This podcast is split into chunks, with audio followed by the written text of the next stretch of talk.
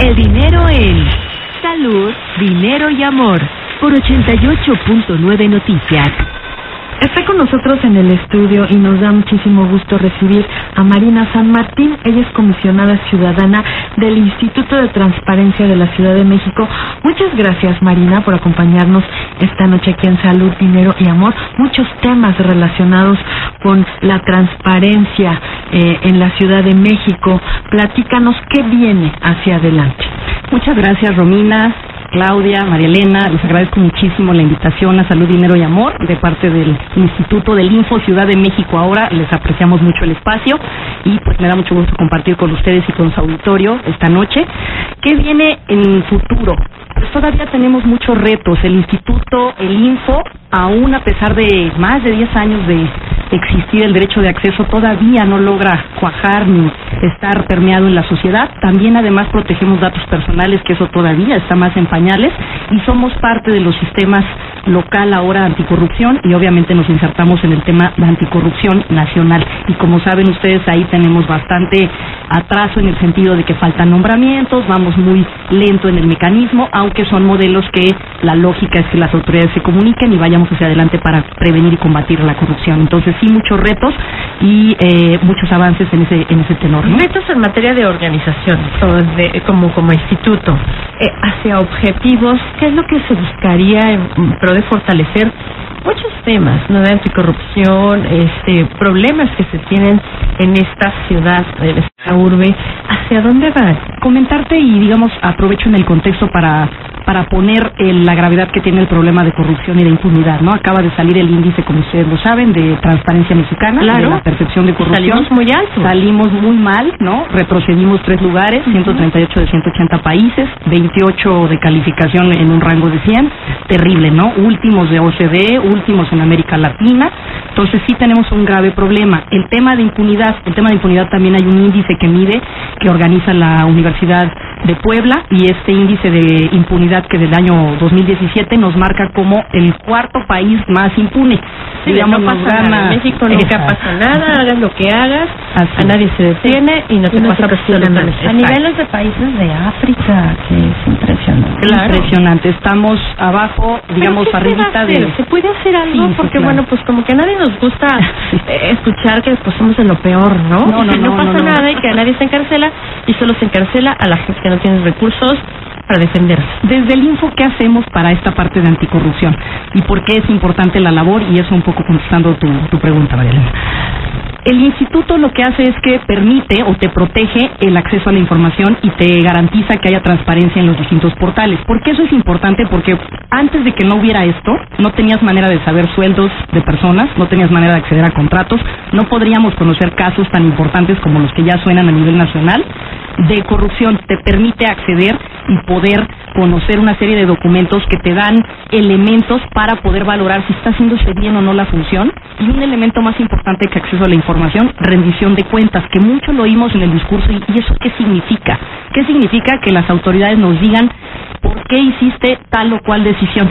¿Cuál es la razón y cuál es la justificación? Si estuvo o no bien hecha, porque puede ser que sí, era la mejor alternativa, o no. Y si no estuvo bien hecha, entonces toca responsabilidades. Toca el tema de combatir impunidad, aplicar la ley para que se cumpla. ¿Cuál es nuestro pedacito que nosotros hacemos como info? Porque también es importante aclarar que no somos los que llevan Claro. todo el proceso, ¿no? Muchas veces esa es la frustración también de los ciudadanos y nosotros solo hacemos la primera parte. Te garantizamos que puedas tú conocer información y justo en este esquema que nos insertamos de los sistemas nacional y local anticorrupción, comunicándonos con el resto de autoridades, las partes de Contraloría, las partes que ven delitos, las partes que ven impartición de justicia, que son las que forman eh, este modelo, nosotros aportamos la parte de información.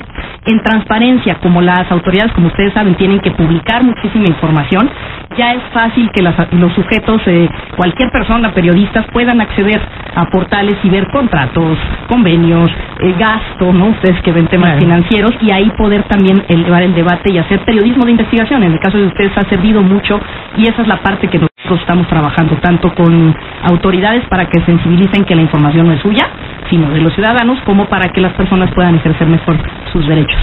Muchas gracias, Marina San Martín, comisionada ciudadana del Instituto de Transparencia de la Ciudad de México.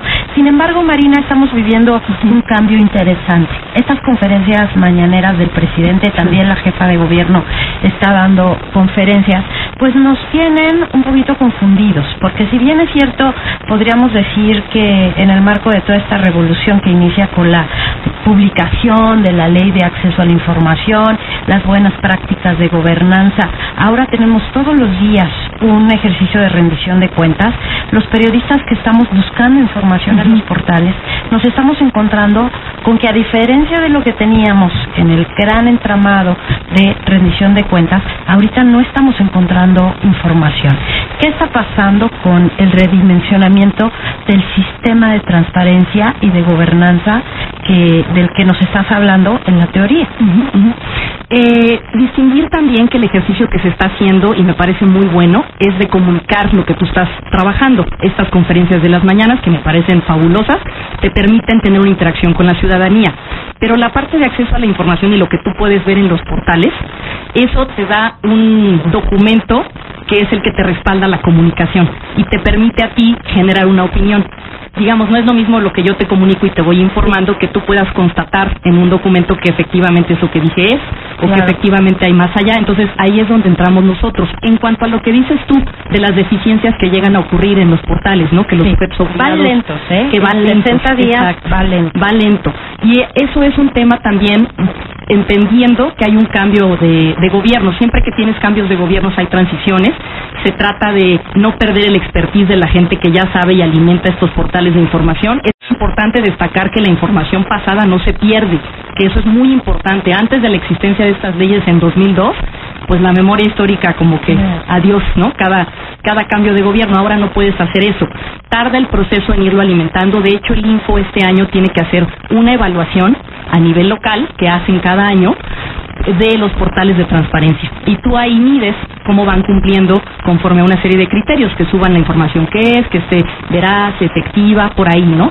Esa apenas se va a hacer justamente porque, bueno, pues estuvo parado el, el, año pasado por una serie de condiciones, ahora lo retomamos y eso se hace esa evaluación cada año y se va diciendo a los sujetos cómo, cómo ir avanzando, ¿no? En esta parte. No significa que no lo vayan a hacer, el que no lo veas ahora y que va un poco lento. Digamos, la obligación está, que esa es la ventaja que te dan estas leyes, ¿no? Y que te permite más allá de las conferencias de comunicación, sí acceder directo a la información. Les digo, mucho periodismo de investigación del que ustedes hacen, que luego sacan estos este, reportajes ya muy muy hechos, de, derivan del ejercicio de estas leyes, ¿no? Comisionada, algunos de nuestros radioescuchas nos preguntan, el Instituto de Transparencia de la Ciudad de México, ¿cómo me sirve a mí? ¿Cómo lo puedo utilizar en pro de, obviamente, tener una mejor armonía en esta urbe, si es que se puede tener? Tengo que decir que el ámbito local es el más cercano a las personas. Y eso es similar a, también a lo nacional, lo cual diría uno, qué dato, ¿no? Somos la ciudad más grande claro. y obviamente, ¿por qué es más importante para cualquier persona el info o, esta, o el acceso a la información a nivel local, ¿no? Porque yo pido servicios, dónde voy a vivir, dónde se construye, ¿no? En caso del sismo, mapa de riesgos, ¿no? Dónde eh, voy a sacar determinada licencia, dónde me van a hacer tal trámite. Es mucho más cercano a pedir una nota diplomática, claro. a saber cómo está un tema bursátil, ¿no? Esa es la diferencia que hay, por eso el interés. Yo los invitaría a acercarse al Info, que estamos ahí en la calle de Morena, cerca del Parque Delta, Plaza de la Transparencia, a preguntar cómo ejercer los derechos. No tenerles miedo a eso, es muy simple. Muchísimas gracias por estar aquí, Marina San Martín. Ella es comisionada ciudadana, nos representa en el Instituto de Transparencia de la Ciudad de México. Gracias por explicarnos. No, muchas gracias a ustedes. Vamos a un pequeño corte y regresamos. El amor en